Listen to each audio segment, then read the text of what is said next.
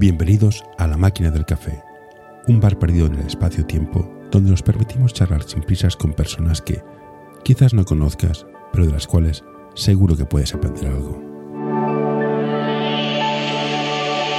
Hoy tenemos con nosotros a Iván Uroz.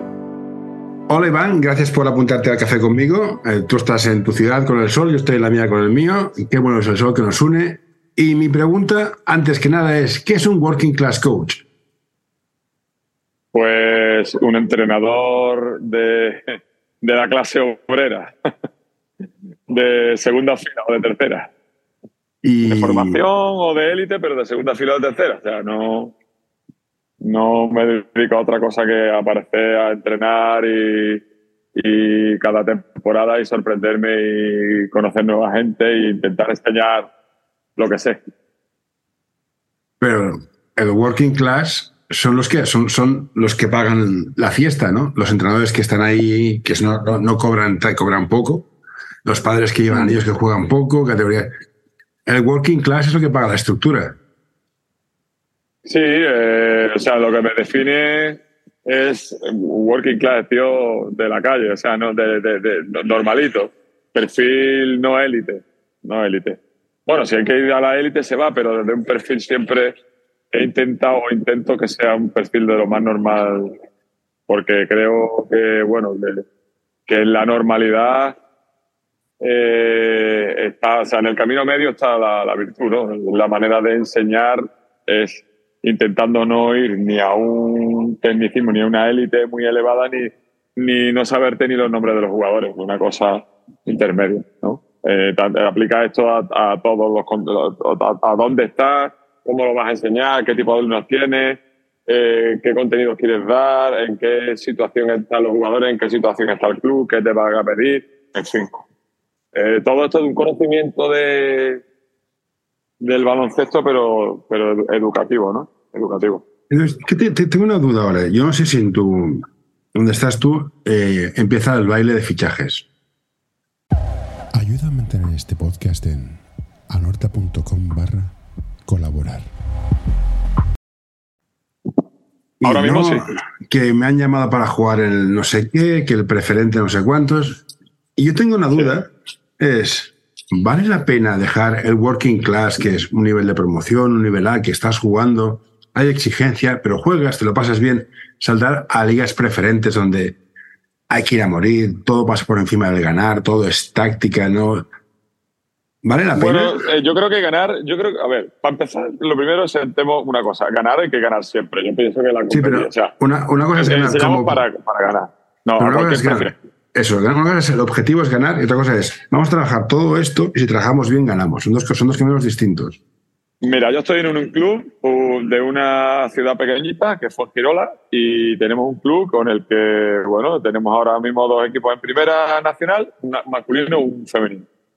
Esos dos clubes eh, son, los componen la mitad de los, de los, partic- de los jugadores son de, de, la, de la ciudad.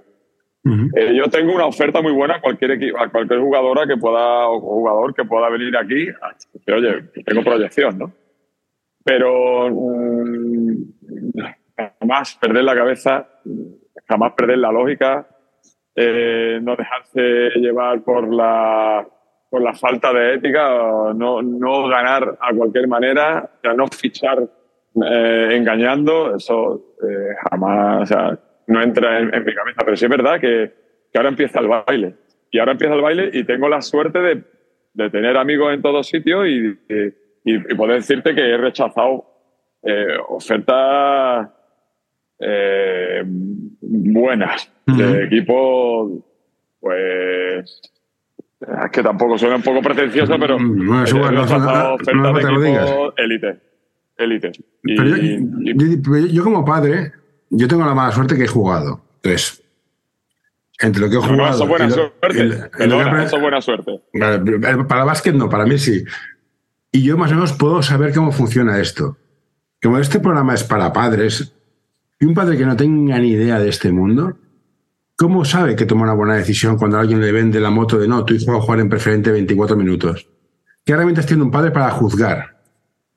esta misma mañana, eh, precisamente, es que, eh, bueno, pues estaba hablando con mi director técnico acerca de un padre que, bueno, que ya está perturbando la paz del grupo. Hemos terminado con un equipito, por ejemplo, en este caso ha sido un equipo junior y de femenino y bueno, yo estoy aquí, he sido el entrenador del año pasado en un equipo de Liga Femenina 2 y este año estoy entrenando un junior. Pues te digo lo de class, eh, working class, me da igual 8 que 80, mientras haya, eh, mientras haya ilusión y ganas, ¿no? Por descubrir y conocer cosas nuevas.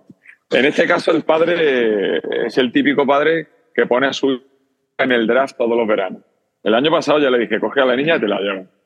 La llevas. Si quieres descubrir otros mundos, si quieres competir a otro nivel, llévatela. Te garantizo que la niña va a hacer un buen papel, porque la niña juega bastante bien. Eh, el, problema es, el problema es que ese germen contagia a otros padres. Nosotros aquí somos un club de formación eh, eh, exclusiva, casi, o sea, casi, casi, casi exclusivamente nos dedicamos a formación. Es decir, no tenemos equipo en campeonato, Mm, los equipos nuestros están casi todos en segunda, que se llama Oro aquí en la provincia, mm. y, nos dedicamos a fomentar el baloncesto y estamos convencidos de ello. Vamos a fomentar el baloncesto. Y, cuando celebramos un éxito, yo celebro en este caso que mis niñas quedan para jugar pachanga.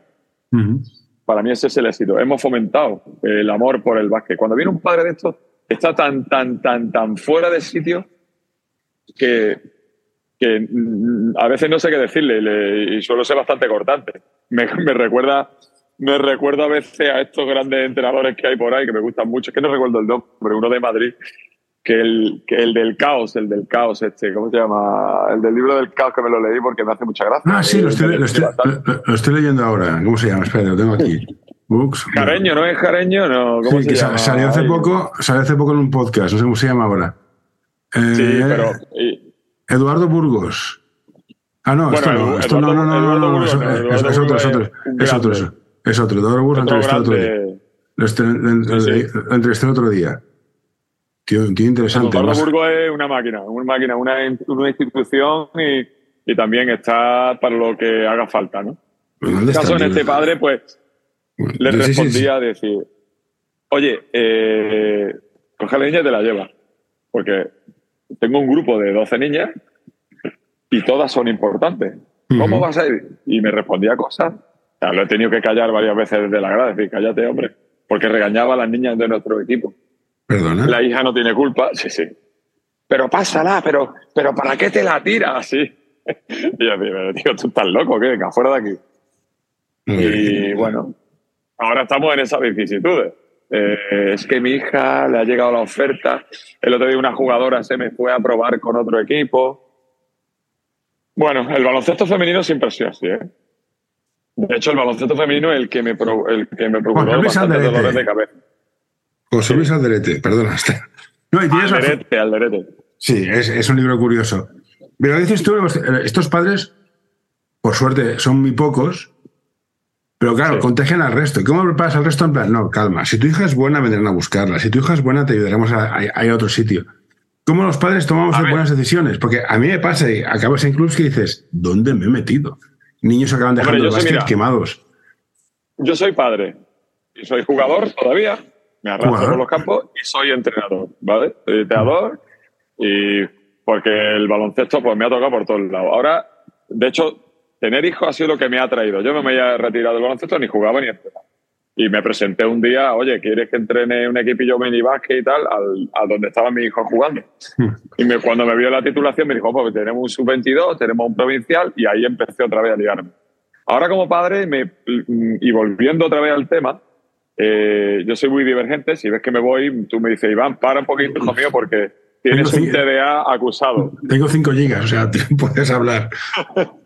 Bueno, pues el, tema es que eh, yo como padre quiero que mi hijo juegue eh, en el mejor equipo o en el que más se ajusta a su nivel. Si mi, si mi hijo pues no tuviera un gran nivel, pues procuraría que, estuviera en un sitio donde se le retara y donde él pudiera eh, disfrutar también del baloncesto y conocer este maravilloso noble y noble arte, ¿no? es, es algo que a mí me ha dado mucho y que quiero que mi hijo disfrute.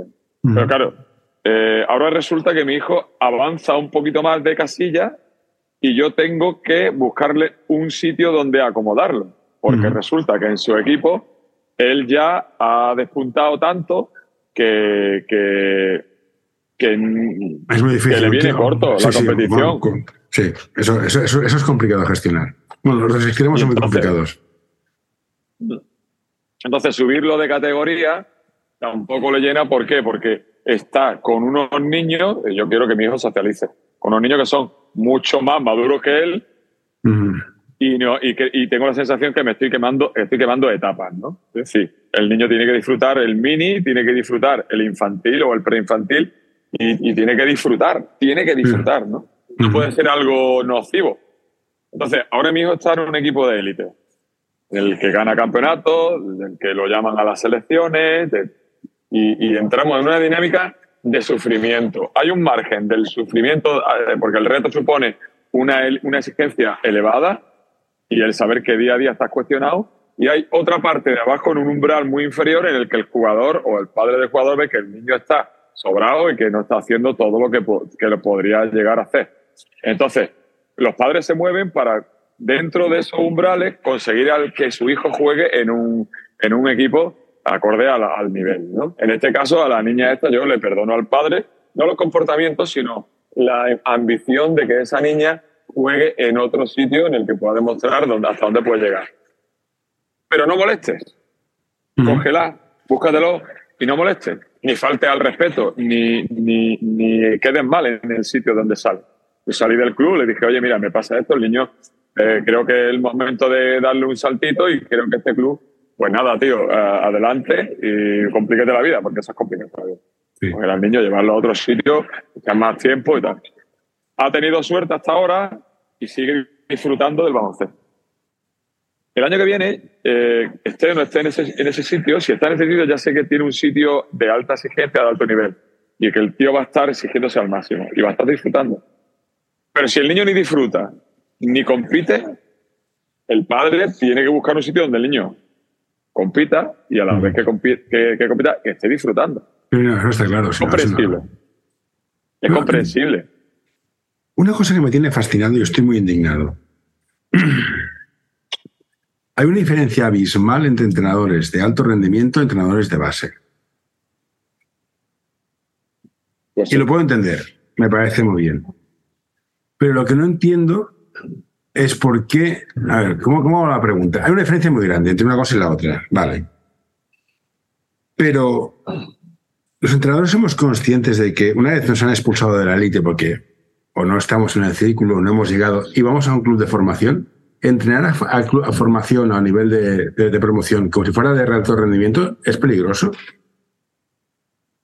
Bueno, yo creo que un poco es la, a ver, creo que, entra mucha muchas variables, ¿no? Yo, por ejemplo, creo que, que, depende mucho de la situación del entrenador, ¿no? No es solamente entrenador de élite o entrenador de formación.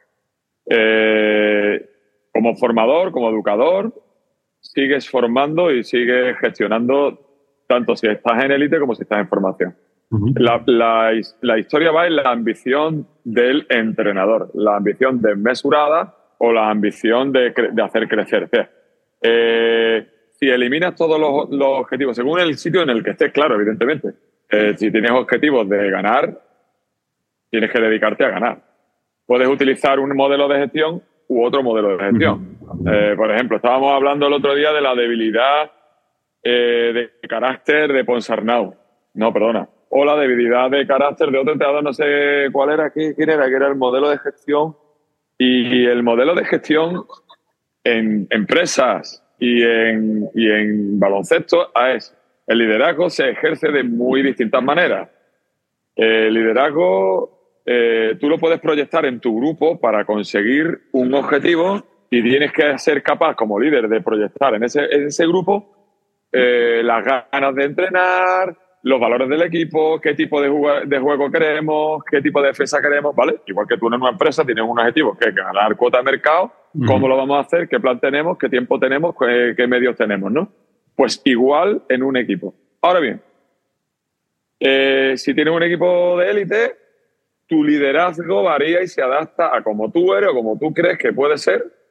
Y, y si no lo. Y si, y si estás haciendo un liderazgo que no es el tuyo, igual te estás equivocando. Es decir, yo no me puedo comportar ahora como Obradovic porque no soy Obradovic. Yo tengo mi trabajo, tengo mi forma de ser, vengo de haber rechazado el baloncesto por, por eh, hace mucho tiempo, haber rechazado el baloncesto porque me llegó a dar eh, asco estar dentro de una estructura donde no había nadie sano. Mm. En mi momento me pilló un momento en el que no di con padres sanos, no di con un club sano, no di con un equipo. Entonces me, me, me harté y me fui. Ahora tengo muy claro que mi modelo de gestión es el que yo en mi caso, ¿vale? Y unos podrán decir, es que tú no, no eres buen entrenador, pero llevas muy bien el grupo. Es que tú eres muy, muy, relajado en esto y en esto no. Eh, perdona, yo dirijo como quiero. O sea, tú me quieres, me compras y, ya está. Si no te gusta cómo dirijo, olvídate. ¿Quieres resultados? Eh, yo doy resultados así. Doy resultados así. ¿Cómo? Pues es que no nos gusta tu forma de ver el... el, el, es que, vamos a la élite. ¿La élite es eh, Obradovic? ¿O es Jessica Vicios? ¿O es exigir, no sé cómo son ellos exigiendo, porque me consta que Obradovic es, es un grandísimo entrenador que grita como un poseso y, que cumple con los jugadores eh, todo lo que dice. ¿Vale? Me refiero al élite ganar a cualquier, de cualquier manera, sacando cinco jugadores y, y, pasando de la otra que está en el banquillo, eh, exigiéndole al máximo, llegando a, a, hundirle la moral a, los jugadores de tal manera que duran un año jugando. Eh, ¿Élite es eso? No, élite no tiene por qué ser eso. Élite puede llegar a un acuerdo con los jugadores y decir, chavales, queremos esto, o chavalas, queremos esto, miraros, esto es lo que somos, vamos a intentar maximizar lo que tenemos y vamos a competir y vamos a ir a ganar. Y vamos a quitarle la fuerza al rival de esta manera y vamos a, tener este estilo, pero tener en cuenta que si no jugamos en equipo y no jugamos en grupo, no llevamos a nuestro, a nuestro objetivo. Eso está muy lejos de la élite, me parece. Como te veo una persona dispuesta a meterte en jardines, allá van unas flores. Puede ser que, sí, puede ser que élite la ambición, como has dicho tú, viene del entrenador y ganar es ganar ya este año. Y un entrenador de formación, como decía Ángel Jareño, forma jugadores para que ganen dentro de tres o cuatro años. Sí, totalmente, pero de toda la vida. Ya yo, yo me puedo tirar. Yo ahora mismo estoy haciendo jugadoras para nuestro nacional, ¿vale? Y con toda la sinceridad del mundo y toda la objetividad, y aquí tengo mis planificaciones, formo jugadoras. He ido a jugar eh, un partido, me han hecho zona y sabía que me iban a hacer zona, pero yo tengo la obligación de, durante todas las semanas, trabajar una hora al día, técnica individual y uno contra uno. Ataque-defensa. Y lo voy a seguir haciendo, aunque me hagan zona. El, el hecho de, de, ir a ganar, de ir a ganar, eh, contra tus ideas es lo que me parece que está equivocando. O sea, un tío tiene que formar, un entrenador tiene que enseñar. Si estoy en baby, tengo que enseñar que la ranita salta y deja la mano arriba. Si estoy en mini, tengo que dejarlo que juegue, que tire. Y si estoy en infantil, le tengo que enseñar a, seguir elevando su, su, conocimiento del juego, de los espacios. Y me da igual ganar o perder ese año. Y creo que la consecuencia de, que, de ganar o perder es consecuencia de tu, de tu trabajo en entrenamiento. No hay otra. Y, no, y, cuesta mucho trabajo porque, a ver, yo, a ver, hay una clave en mi forma de, en, esta, en estos cafés que me tomo con los amigos. Es lo que siempre hablo. Vamos a ver, tío. Hablo con entrenadores a los que yo he formado, a los que he tenido de ayudante. Decir, bueno, ¿y qué tal te va este año? Y cuando me dice, bueno, mi equipo quiero que juegue a esto. Para, para que tu equipo es un premini femenino. ¿Tu equipo qué va a jugar? ¿Qué va a jugar tu equipo? Tú tienes que hacer de esas niñas mejores manejadoras de bala, mejores eh, jugadoras de uno contra uno, mejores defensoras, eh, lecturas de los espacios, enseñarle cuatro reglas de táctica básica, cuatro tipos de finalizaciones bien asentadas, darle mucho volumen de manejo de balón y hacerlas crecer para que el año que viene, el que venga, siga haciendo su trabajo y si tiene victoria de la mano de la formación, que las tenga. Pero si no, cuando lleguemos a cadete, si no hacemos eso de voy a traspasar mi equipo mejor de lo que lo he recibido, enseñar, enseñar, enseñar, no entrenar, no entrenar. Es decir, tío, ven, enseña, enseña, enseña, enseña y los resultados van a venir. Y enseña competitando, ojo, ¿eh? O sea, yo no te digo, vamos a enseñar nada más, venga, vamos a jugar 3 para 3, que para mí es la unidad básica del, del baloncesto. Y hay que jugar, tío. Y, y después, si quiere, hablamos de lo de la calle. La calle para mí es fundamental. Pero en el baloncesto, en el, en el, en el entrenador, enseñador, tiene que ser enseñador. Estoy totalmente, 100% de acuerdo. Sí, romperle los esquemas, meterlos en el caos. Eh, para que te haga una idea, mi, mi estructura de entrenamiento son, en formación es eh, repetición de un movimiento sin conos, porque creo que la imaginación es mucho más importante que, que los conos.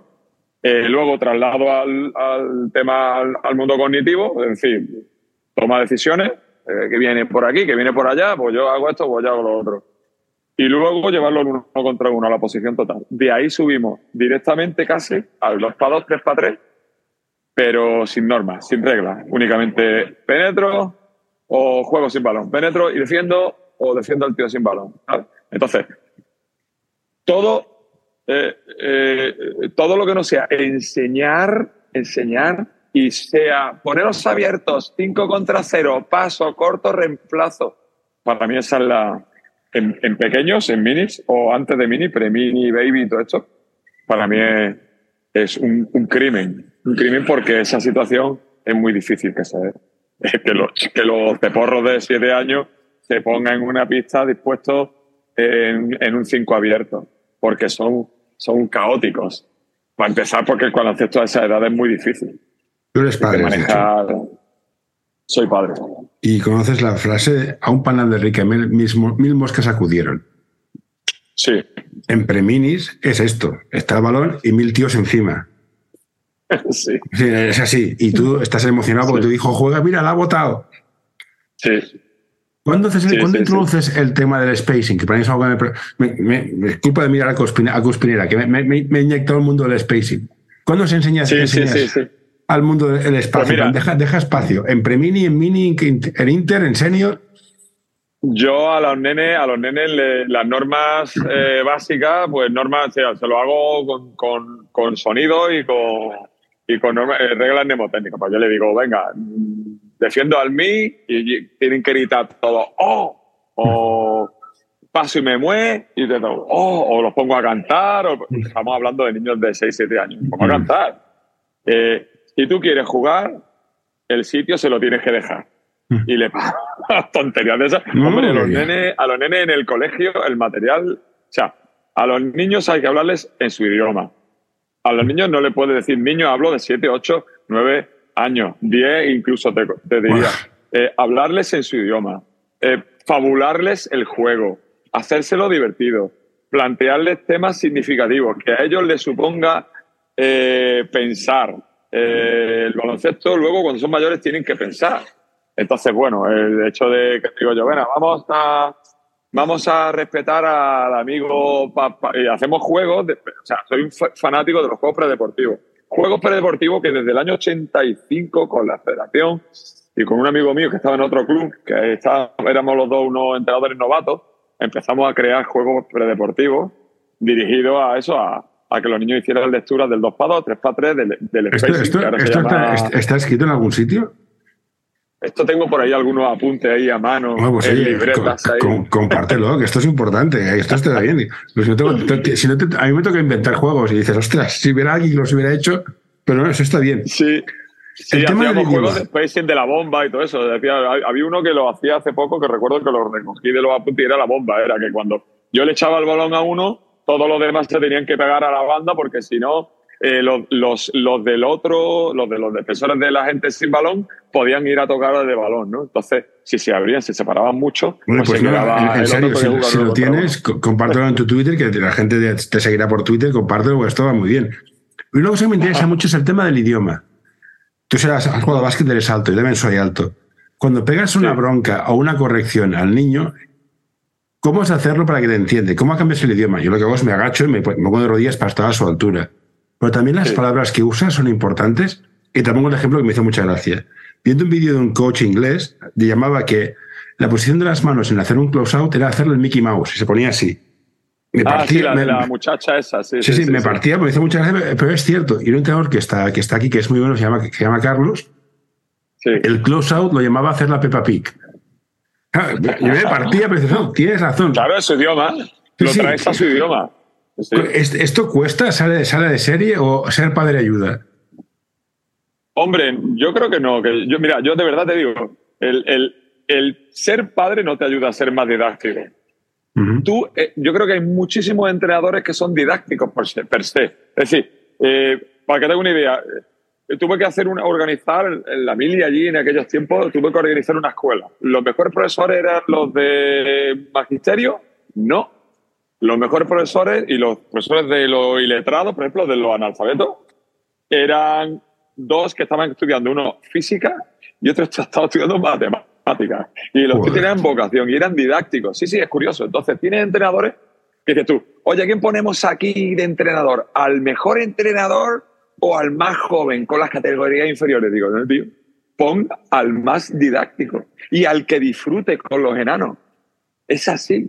No te va a venir un, o sea, yo me pongo con los enanos y, y, me lo paso pipa. Siempre he estado entrenando en una pista y he visto a los enanos disfrutar y decir, tío, qué guay.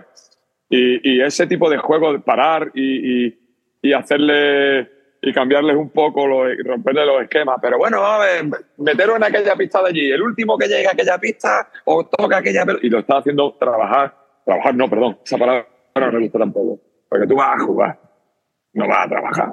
Eso para empezar. Entonces, cuando tú estás con los enanos, le hablas en su idioma. Y tiene un entrenador didáctico y tiene un entrenador que tiene esa, entre comillas, vocación. No el más veterano, ni el medio veterano. Puede ayudar. Pero sobre todo el perfil del, del tío de la tía, ¿no? Eh, sabes que hay jugadoras que son entrenadoras que son duras, pero luego hay jugadoras que son, con, los babies son eh, mortales, como yo digo, ¿no? Son, digo, mira, mira cómo lo lleva. Tenemos en nuestro club un entrenador que se está pegando a los equipos de élite, ayudando, pero lo, lo, eh, lo pones con los pequeños y forma el taco. O sea, forma el taco. Y para mí eso es tener a un niño una hora y media jugando, para mí es la mejor manera de enseñar baloncesto de todas las que hay. Y después seguimos hablando de la calle y del, y del entrenamiento, que ya te lo he dicho dos veces. El tío este, empiezas con un juego, lo remontas, la forma de comunicarse es cercana, es divertida, es amena, eh, lo, constantemente lo está retando. Pero bueno, venga, vamos a meter más canasta, pero venga, Pepito, corre para allá, que tú tienes que ser, tú eres un máquina, tío, va. Está todo el rato así. Cuando tú tienes a los 12 eh, lechones o los 12 ceporros, me gusta decirle de cualquier manera. a un palmo Champiñones, les llaman champiñones. y, los, y los tiene ahí a un palmo del suelo, embobados contigo, de para allá, para acá. Y ahora esto, profe, vamos a jugar otra vez a... Venga, pues vamos a jugar. Y no saben que están entrenando, si están jugando, porque luego cuando llega el partido tú ya se lo fabulas. Eh, hemos entrenado para esto, para... Eso el niño, el, pequeño, le encanta, le encanta. Y esa es la manera de, de, aprender, cuando no te das ni cuenta de que estás aprendiendo. Cuando el aprendizaje es tan, tan cercano, tan significativo. Voy a picar. Básquet en la calle. Barcelona es imposible. No hay pistas. no hay pistas, no hay pistas, no puedes jugar en la calle. Cosa que era muy importante, porque yo aprendí muchísimas cosas en la calle jugando con mis amigos.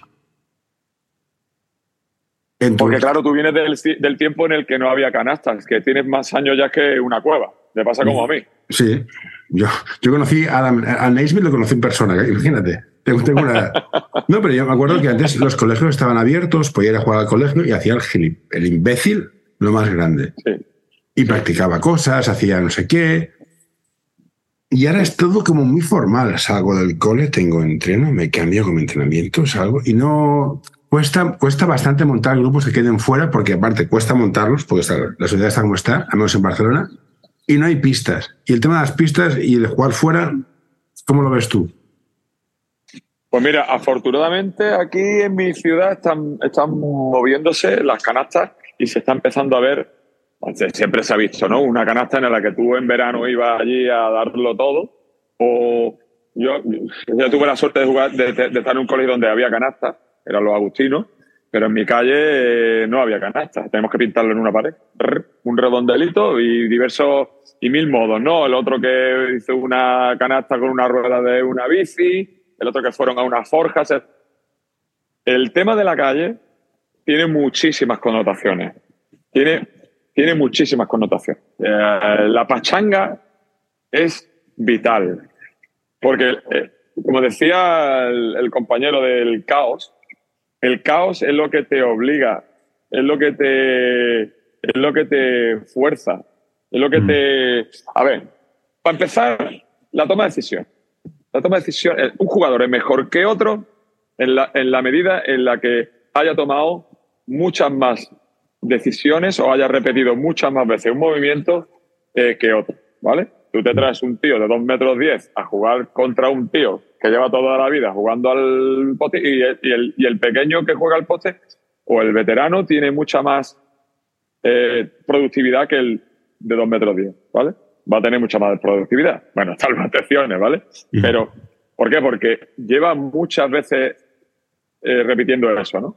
Eh, nosotros en el entrenamiento, los entrenamientos en el, en el club, pues intentamos reproducir situaciones en las que ese jugador luego en un partido pues pueda verse envuelto y que tome la mejor de las, de las decisiones y que ejecute de la mejor manera el movimiento, ¿vale? no deja de ser un laboratorio en el que el entrenador de turno, como yo, me creo que estoy inventando la pólvora y digo, venga, pues vamos a hacer este movimiento, que este movimiento es la hostia. Eh, sí, puede ser, ¿vale? Pero no quiere decir que sea la certeza absoluta de que cualquiera de los 12 que tú tienes allí entrenando, ese movimiento que tú estás enseñándole, le vaya a servir. Conozco jugadores que se han ganado la vida poniendo un bloque y continuando. Y, ese tío, la mayoría de las veces, ha aprendido ese, ese gesto en la pachanga, en la mm. calle. La calle es fundamental.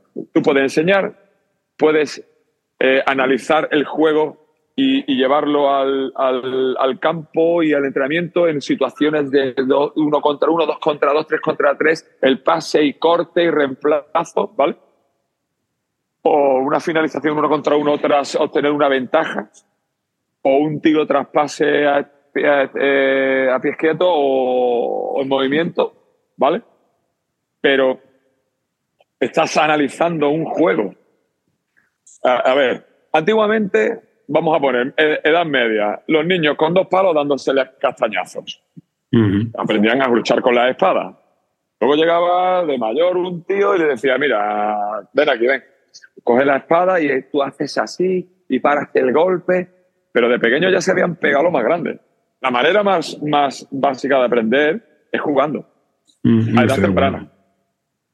Si no hay canastas, si no hay canastas en las calles, habrá que permitir que los niños esos jueguen, jueguen, jueguen, jueguen. Aquí está la palabra es jugar. Aquí, si no me equivoco mucho, está prohibido jugar a la pelota en las plazas. Sí, sí, eh, ya se está prohibiendo todo, todo se prohíbe. Bueno, de hecho, creo ¿eh? que hay una normativa que se prohíbe jugar a fútbol en, los colegios porque la pelota puede hacer. Bueno, es un jardín que sí, aquí no me quiero meter porque va a ser un jardín peligroso, pero es tremendo. Bueno, pero yo hablo, sí, sí, eso, eso es.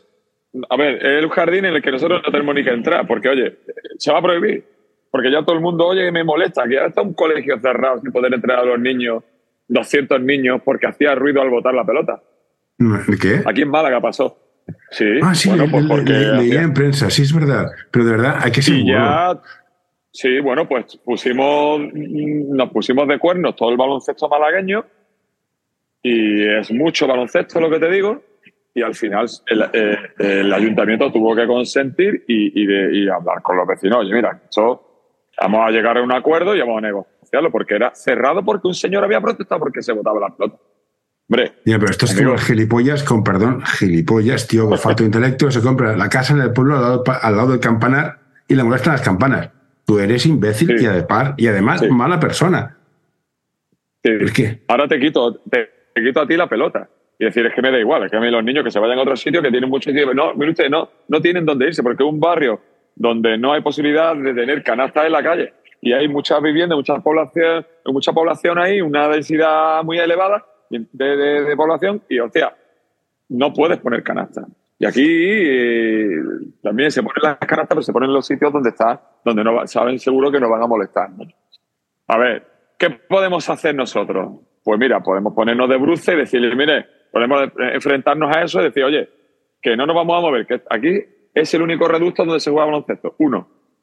Y dos, si no podemos, si no podemos tener calles, si no podemos tener pachanga, eh, vamos vamos a crearla nosotros. Yo tuve la suerte, atroz, que de, jugar en un equipo, eh, jugar, poder jugar en los recreos baloncesto y, poder jugar una liga interna de mi colegio en donde nosotros hacíamos lo que nos daba la gana. Entonces crecí eh, enseñado por un señor, un entrenador, crecí eh, hablando de básquet con mis compañeros de clase, de no, no, es que deberíamos poner a Pepito de pivo y yo paso para acá y tú te abres a la banda. Y también crecí jugando pachangas sin, sin, sin orden ni concierto. Mm. La pachanga para mí es fundamental. La pachanga, el juego, el 3 para 3 libre, sin norma. ¿Por qué? Porque ahí es donde realmente, eh, si, tú eres, si, tú eres jugador de baloncesto y juegas 5 para 5, en la pachanga o en el 3x3 o en el 4x4 es donde tú realmente te vas a encontrar a ti mismo. Esa es mi teoría, ¿eh? O sea, te estoy hablando de mi teoría. Si me, estamos hablando, tomándonos un café y tú me estás preguntando mis teorías. Yo soy eh, working class, o sea, soy aquí, tengo aquí mi pueblecito y he entrenado, pues mira, he entrenado de, de todos los perfiles de equipo hasta Liga Femenina 2, EVA, tal, ¿vale? Y he estado en, eso, en esos ámbitos. Y mis teorías son estas, ¿vale? O sea, si hay alguno que diga, no veas este flipado de pueblo, que. Pues sí, mire usted, flipado de pueblo, con todas las letras. No, yo, yo, a, mí, a, mí, el tema de jugar siempre con sistemas, todo pactado, siempre, es que es aburrido. Que entiendo que en la élite tengas que jugar así por lo que sea. Pero es aburrido hasta la muerte para el jugador. En plan, es que voy aquí, pongo bloqueo, me giro, cambio, voy allá, no sé qué, hago. Hostia. Eres otro jugador jugando 5 para 5. Yo creo que eres otro jugador directamente. O sea, tú eres yo juego con mi equipo. Bueno, yo jugaba, estuve jugando de chico en el carro. Jugábamos 5 para 5, atatá, pi, pi, pi. Y de pronto eh, vamos a, quedar en verano para jugar. 4 para 4 en las canastas del Parque del Oeste, que es un, sitio en Málaga que es la Rucker Park de Málaga. Málaga se juega mucho baloncesto. En aquella época, pues estaban los de Mayor Almarista, estaban los del Palo, estaban los del Caja Ronda estaba, bueno, pues había muchas familias. Estaban bueno, los a mí el Caja Ronda me suena de, de, de, hace, de hace siglos, imagínate, soy viejo. Pues sí, pues sí. Entonces, eh, ¿qué pasaba? Pues tú te juntabas allí con gente de esos clubes, pero también había gente de la calle. Y entonces la gente de la calle en ese baloncesto sabía que era lo que tenía que hacer para meter canastas y para que tú no la, la metieras. Entonces te veías allí diciendo, ostras, que se la pasa a aquel voy a bloquear la contrario, como la norma que tenemos en mi equipo, pero el del lado contrario ni se ha coscado. Aquí nada más que hay juego con balón y punto. Y cuando te toca a ti jugarte el juego con balón es cuando tú tienes que decir, hostia, ¿yo qué soy? soy ¿Cuáles son mis gestos? ¿no? O sea, ¿cómo le voy a meter yo la canasta a este tío? Pues voy a votar y voy a tirar rápido. O voy a votar y voy a golpear y a tirar el gancho. O, y entonces es cuando tú realmente te encuentras ante el, ante el peligro, ¿no? Y creo que la pachanga es lo más aleatorio, lo más complicado y lo que saca de ti el baloncesto que tienes como jugador. Por eso yo intento siempre o procuro que se juegue en pachanga. De hecho, eh, los viernes antes teníamos la costumbre de entrenar los babies, entrenar los pre-minis, entrenaban los minis y cuando terminaban siempre había unos cuantos que eran los, los, cansinos, eh, que le decíamos nosotros. Aquí se le dice una palabra se llama jartible, porque es que no tienen fin. Y le, encendíamos una, un foco y le poníamos una canasta mini Y ahí estaban. Allí estaban, dale que te pego, dale que te pego, dale que te pego. Se tiraban una hora jugando, niños, niñas. Igualdad, ¿eh? Sí, sí. Igualdad. Los frikis son iguales siempre. Eh, niños, niñas, mini, premini, tal. cada uno co- cogía su sitio, jugaba con lo, lo que tenía que jugar, aguantaba golpes, los daba, eh, ocupaba sitios donde a él le parecía bien, ¿sabes? Se daban cosas muy curiosas. Yo me quedaba reflexionando y digo, mira el sinvergüenza o la sinvergüenza esta, cómo en su equipo juega de pivot, cógeme el rebote, y aquí mírala cómo se está saliendo a tres a tirar, y si no, mira cómo finta, con qué velocidad sale. Ujú. Ostras, Bueno, cosas una- unas horas que les pedirá a los directores técnicos. Fuera del pabellón, del sistema arreglado con parquet, pon canastas y que venga gente a jugar y tú salte y mira qué hay, porque hay ganado bueno. Dicho así queda un poco feo, Sí, pero sí. que hay gente que sabe jugar, que está jugando en sitios que dices, ¿qué haces tú aquí? No, no, yo, estoy- yo soy muy fan de poner canastas para que la gente vaya, juega y te encuentras con talento en sitios. Corcho, el Tavares se lo encontraron con 17 años. Claro. Vale. A ver, en la calle, en la calle que, que se me ha olvidado decir la conclusión de la toma de decisiones. Cuando tú tienes que tomar decisiones, no es. O sea, tú tomas seis, siete veces la misma toma de decisiones si tú le haces un, movimiento, si le haces un juego analítico, es decir, de- cognitivo. Es decir, si mi compañero viene por este cono, yo salgo votando con la mano izquierda por el otro cono, ¿vale? Lo haces cinco, seis veces, lo repites cinco, seis veces. Entonces estimulas que el jugador eh, salga con la mano correcta viendo en función del defensor, ¿vale? ¿Tú sabes dónde se repite más veces esa historia? En media hora de pachanga. Mm. Y lo, y lo va a tomar de una manera natural, de una manera caótica, de una manera eh, aleatoria, arbitraria. Eh, es que es como debe ser, porque luego en el partido o en el juego eh, va a pasar así, ¿no? O sea, es que se me había olvidado terminar con Mm. esta conclusión. La toma de decisiones se estimula repitiéndolo, pero también la, la toma de decisiones se estimula eh, eh, en el sitio donde eh, más toma de decisiones hay, en el cacao. Él, él le dice, el, el compañero te dice en el libro el caos, ¿no? No, no, yo le digo el cacao. Eh, venga, a lo loco. Y ahora, o conclusiones. Chicos, para acá. ¿Qué ha pasado? Que no puedo tirar, profe. Pues, vamos a ver. Eh, vosotros dos, este no puede tirar. ¿Qué, qué, qué podemos dar? ¿Qué solución le podemos dar? Oh, pues yo creo que... Y los conduces y le dices, bueno, estamos de acuerdo en que si tú te vas a este sitio y tú te vas al otro sitio, él puede jugar con más sitios. Sí, es verdad, profe, no chocáis. No le hablo de la defensa, ¿eh? Ujú. no chocáis entre vosotros.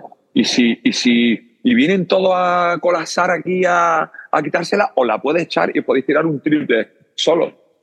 Que ahora está Curry ahí tan de moda. Pues llegad a la conclusión jugando. Pero jugando. Mm, eh, no entrenando.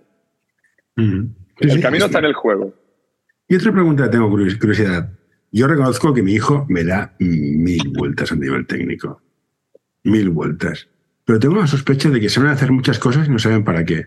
Que el step back, que el, por- el cruce por delante, por detrás, entre las piernas, reverso, cambio por delante, cambio por detrás, in and out, el, el pocket Dices, tengo, tiene un montón de recursos técnicos que no saben para qué sirven. Yo, como soy viejuno, tenía dos, con suerte, y sabía usarlos.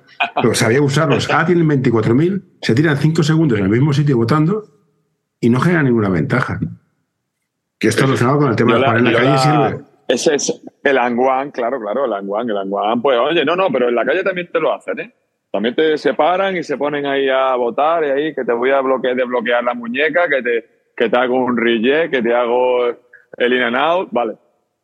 Te lo compro. Nosotros, ten en cuenta que nosotros venimos de un sitio, de un momento en el mundo en el que o nos quedamos viendo partidos de mayores o no nos enteramos de nada. Uno. Dos. O veíamos en una revista en el, ma- en el gigante o en el nuevo básquet al tío estirando Básquet. la mano y haciendo un gesto en parado. O sea, Mm. eh, veíamos a, a, a Epi poniendo las manos así y todo decía, así es. Y luego llega un entrenador de turno y decía, es así, chavales.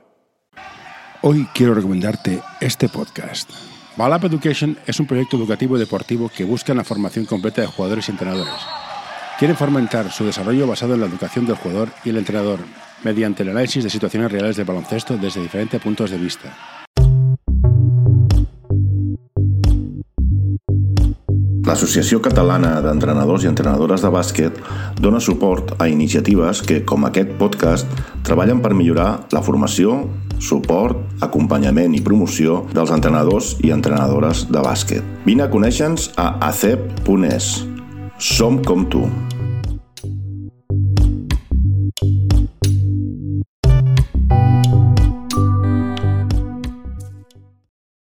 Eh, de ahí a nuestros días en el que, al, día de hoy, en el que los chavales tienen delante, con la, la Play, eh, tienen un avatar y a ese avatar pues le compran, lo, le compran, para hacerlo mejor, le compran los gestos.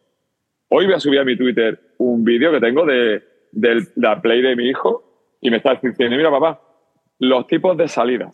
Y me está diciendo, la salida de Jay Moran, la salida desde de, el in and out, ¿vale? Mm. O sea, flipa.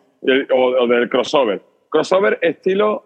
Eh, yo qué sé, tío. Eh, y, y, ahí. Y me, y me enseña cuatro o cinco tipos de salidas que ejecuta un muñecaco delante y que él directamente los, los, está clavando en su, en su cerebro. Luego llega, si el entrenador los obliga a hacerlo, pues me parece de puta madre. Eh, ¿Qué es mejor para un jugador? Saber, como tú bien dices, saber hacer muchos gestos o saber cuándo ejecutarlos. Pues volvemos a lo mismo. Yo con los enanos eh, les dije, misiones, chavales, la misión es coger el balón y tirarlo para arriba, meter la canasta, sea quieto o sea andando, como en Baby no hay el paso, o también tenemos el paso cero, pues venga, meter la canasta como sea. O tú tienes que superar a uno.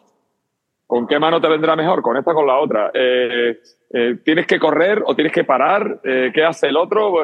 En fin, todo se hace en función de la defensa que tenga. Por lo tanto, el repetir contra el cono, el gesto en cuestión, pues ¿qué te digo yo? El desbloqueo de muñeca.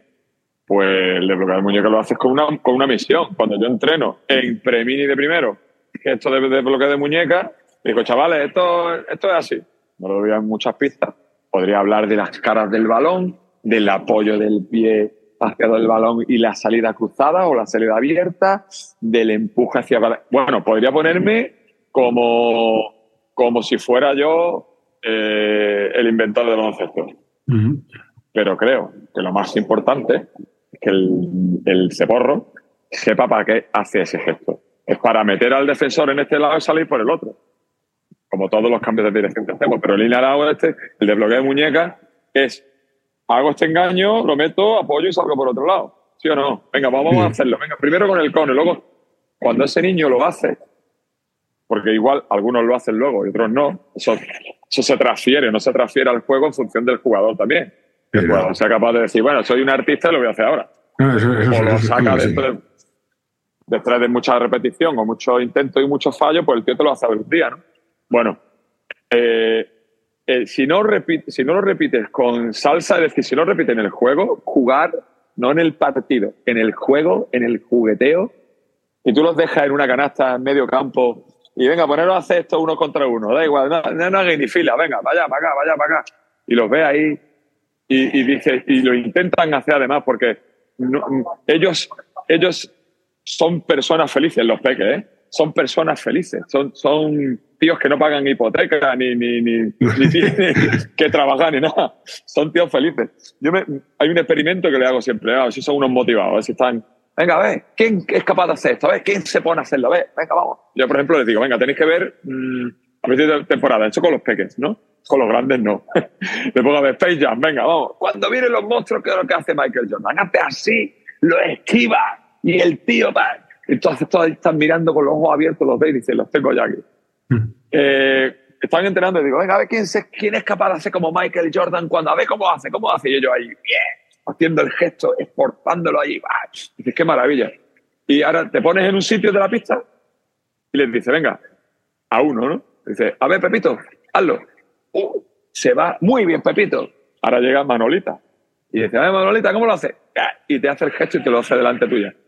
Cuando lleva tres jugadores o cuatro, si están motivados, y están perfectamente motivados, que te va a poner una fila de 24 para demostrarte a ti, profe, cómo lo haces. Mira, profe, ¿cómo lo hago? ¿Lo ves? Mira, y, se hace una fila, profe, yo también, yo también. Madre mía. Una pregunta, para mí. Una pregunta, ahora estaba reflexionando. Yo estoy, yo estoy en una carrera no sirve para nada más que para, hablar con gente. ¿Te has dado cuenta que cuando hablas de, los niños pequeños siempre estás muy bien, Pepe, muy bien, Paco, vamos adelante, venga, campeón? Y te has quejado muy poco. Nunca me quejo, vaya. O sea, si un entrenador se queja de un esto, Esto me parece muy importante porque yo veo entrenadores entrenando, formación y la queja es constante, que la crítica al fallo es perpetua. Has fallado esto, has fallado lo otro. Y dices, tío, eres un puto cansino, tío. Diles, diles que alguna vez. Eh, siempre, siempre. El, el, error y el fallo, tenerlo muy, muy claro siempre. El error es tirar con un, con un defensor delante pero si estoy solo, tiro. Tiro. Y ahora tiran de tres, que estuve escuchando el otro día. Tiran de tres unas castañas de, de 24 metros. Tío, si estás solo, que tire. a, mí no me gusta, pero tengo que aceptar que es lo que hay. Sí, pero, pero vamos a ver. Estaba el otro día hablando de eso. Estaba hablando de eso. No, no, no es lo que hay. Es que ellos mismos se van a dar cuenta. Pero es que si dices, si estás solo, hay rebote, tira. Pues tengo que aceptar que tiren, claro. Y luego no tocan aro. Pues tiene que entregar tiro. Pero tiene, tiene razón. Vale, yo te lo, compro, pero en, mini, que ya los tíos tienen baloncesto, pero en pre-mini hablamos de 5, 6, 7, 8, 9, 10.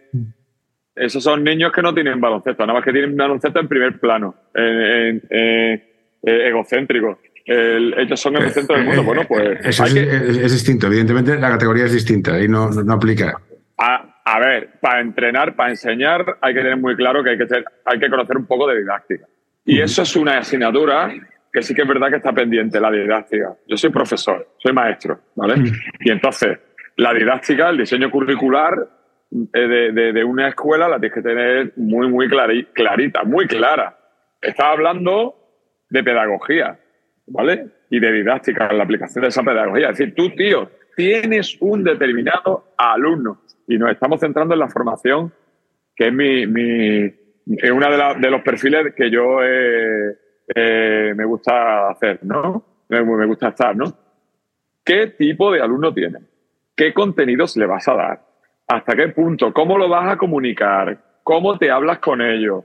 ¿Qué quieres obtener de un equipo de formación de pequeñines? No de formación, de formación son todos, ¿vale?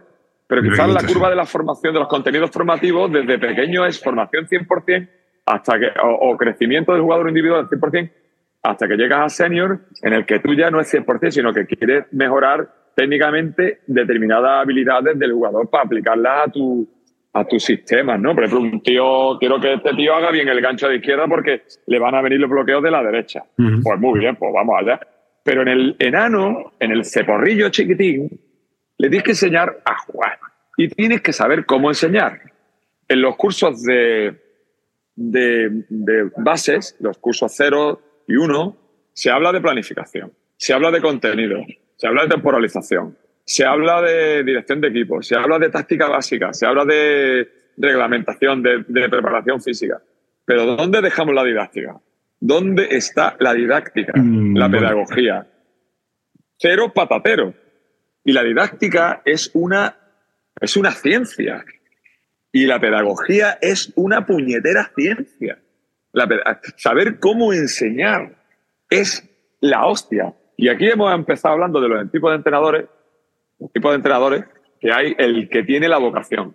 Si tú un tío que no tiene vocación le enseñas a enseñar, y hostia, cuidado, si lo enseñas a enseñar, qué tipo de alumno o de, jugador tiene y qué vamos a conseguir en este club, ya sacar jugadores por fuerza.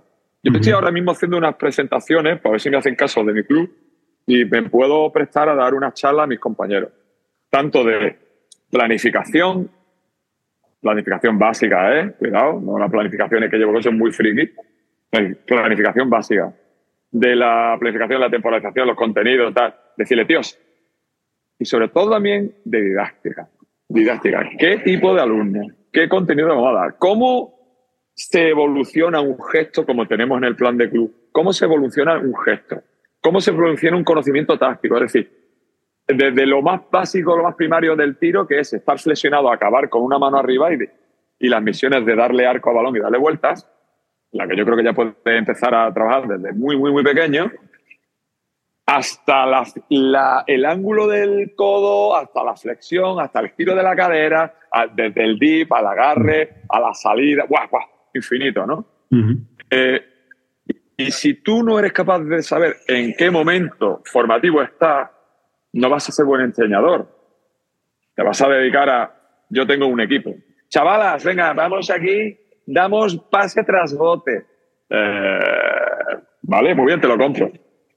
Eh, ahora vamos a dar pase a dos manos. Vale, muy bien, puta madre. El pocket en los, en los, pases a los pivots. Vale. Eh, ven aquí, un, segundillo. Eh, tienen 10 años. Que le estás enseñando de retener, de poner la mano así, de meter la cadera y luego el hombro. Está muy arriba, ¿eh? Digo, que cumpla la misión de que la defensora no coge el balón y dáselo una o dáselo rápido a la compañera y luego ya ella, tú ya le perifilarás el gesto más adelante. Como nos decían a nosotros de los yugoslavos en nuestro tiempo, ¿te acuerdas tú eso de que el yugoslavo tira como le da la gana? Sí.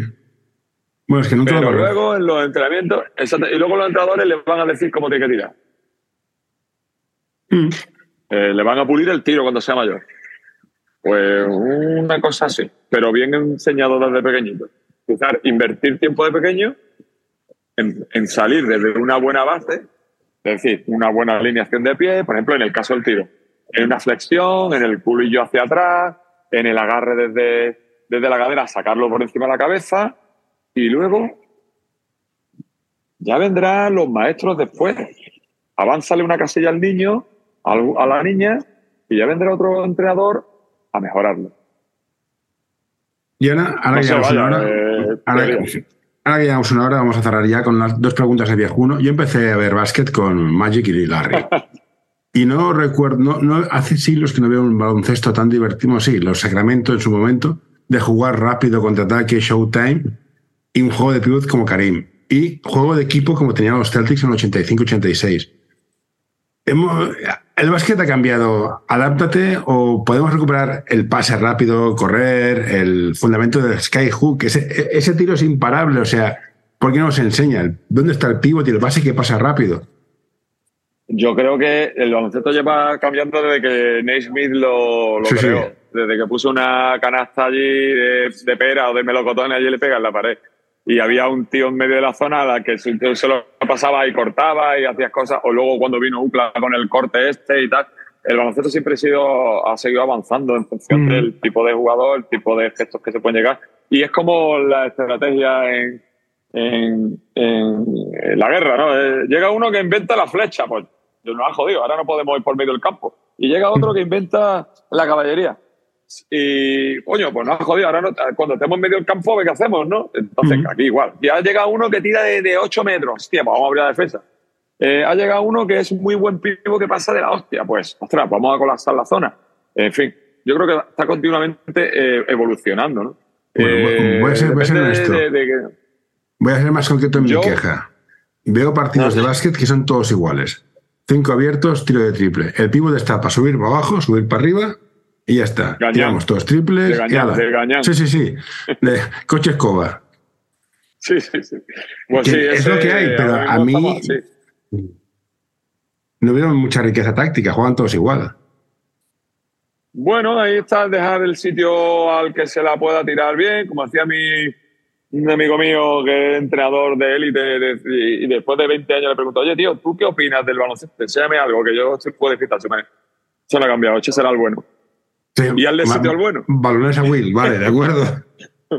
hazle sitio al bueno. Que los demás metan canasta, pero cuando haga falta, busca el bueno y mételo en el sitio correcto. O si no es el bueno, pues si no es tan bueno, pues que tenga una facilidad para. Eso en tácticas, como hablando en élite, ¿no? Sí, sí, sí. En élite. En élite siempre busca. Como, o sea, tú y yo venimos de una época en la que, bueno, que venía, que, que, venía Magic Johnson o Larry, que cuando comenzaron esta gente a hacer un tipo de baloncesto parecido al que tenemos ahora, pero el que tenemos ahora ya ha evolucionado unos ritmos de. Y entonces, ¿qué le dices a un tío Unos perfiles alto? de pivo súper raros, ¿eh? Tú Imagínate que tienes un niño que es alto. Baloncesto actual, te dirás, tu trabajo es ir de línea de fondo a línea de fondo, pegarte con todo el mundo y poner bloqueos. No. No, yo le preguntaría de lo que quería hacer. Yo he tenido tío alto, oye, que- y toda gente, este tío debería jugar el poste. Tío, este tío, ¿qué es lo que quiere hacer? Si es que no le gusta darse leña. No, No, es que eso- tirar del short corner. Yo Ahí- fusilaría, fusilaría entrenadores que en plan, porque eres alto vas al pívot. O sea, yo los fusilaría directamente, por burros. Sí, sí, sí. Pero, Pero hablamos en formación. Yo, por ejemplo, Sí, sí. en élite, en élite no, perdón, en, en- en adultos ya, ¿no? En junior, Sí, sí, en sí. 22 o provinciales. Oye, que el tío no, no, no le gusta. No le gusta. Pero sin embargo, he tenido niñas, he tenido niñas que ha llegado y decía, oye, tú a votar. No, es que yo mido 1,90. Eh, no, no, pues tú a votar. Y, Sí, y esa niña, pues la han colocado en otro sitio, en otro equipo, y la han puesto de pivo y de pivo gañana, como estamos hablando, de bloquear, continuar, porque tiene Pero una es altura, una envergadura que le permite hacer eso, ¿no? Porque yo tengo otra. Bueno, vale, pero es que esta tía, conmigo, pues terminó tirando de tres, eh, terminó botando la pelota, porque la defendía la grande del otro equipo, terminó pasando trapote, terminó pero- pero pasando- eso te y digo. de pronto, yo me encontré con jugadores que dejaron de crecer y, y son pivots. Y después, si mides 1,84 dices, ya, pero soy pivot. Pues te han hundido en la serie. ya, Envíanos tus sugerencias a info.norta.com o en nuestras redes sociales. Bueno, eh, eso depende también mucho de la adaptabilidad del jugador. Yo, yo pegué el estirón tardísimo y jugaba de base. Y cuando en, mi- en nuestra época yo mido un 80 y me dio un 87 por ahí. Y ya yo, tú eres pivo. Digo, no, no, perdona, yo estaba jugando de base y dije, "Bueno, voy a aprender y voy a seguir mejorando de base. Y ahora pues no, ahora es lo que tú quieras Yo creo que es lo que tú quieras jugar. Eh, eh, hace No. dos años jugamos contra un pivot de otro equipo, el tío 1,89. Y yo tenía pivot de 2 metros.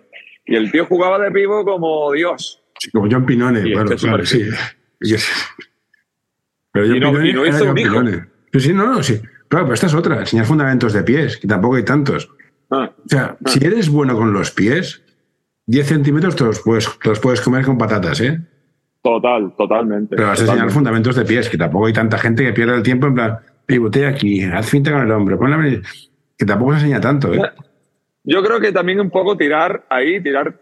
Yo estoy trabajando los pies ahora con las juniors en postemporada. Los pies, los apoyos de espalda, de interior o, o de los tiros. eh, los tipos de apoyo, ¿eh?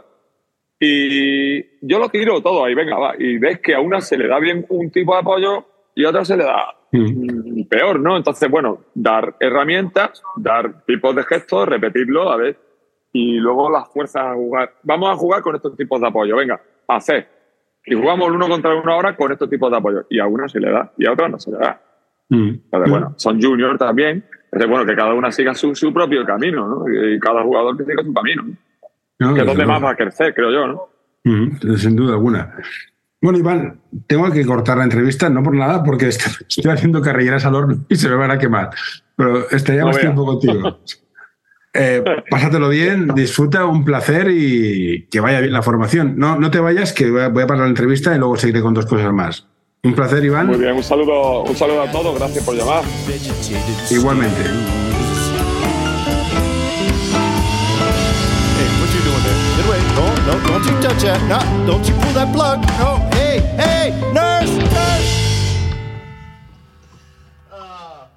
All right, I'm done.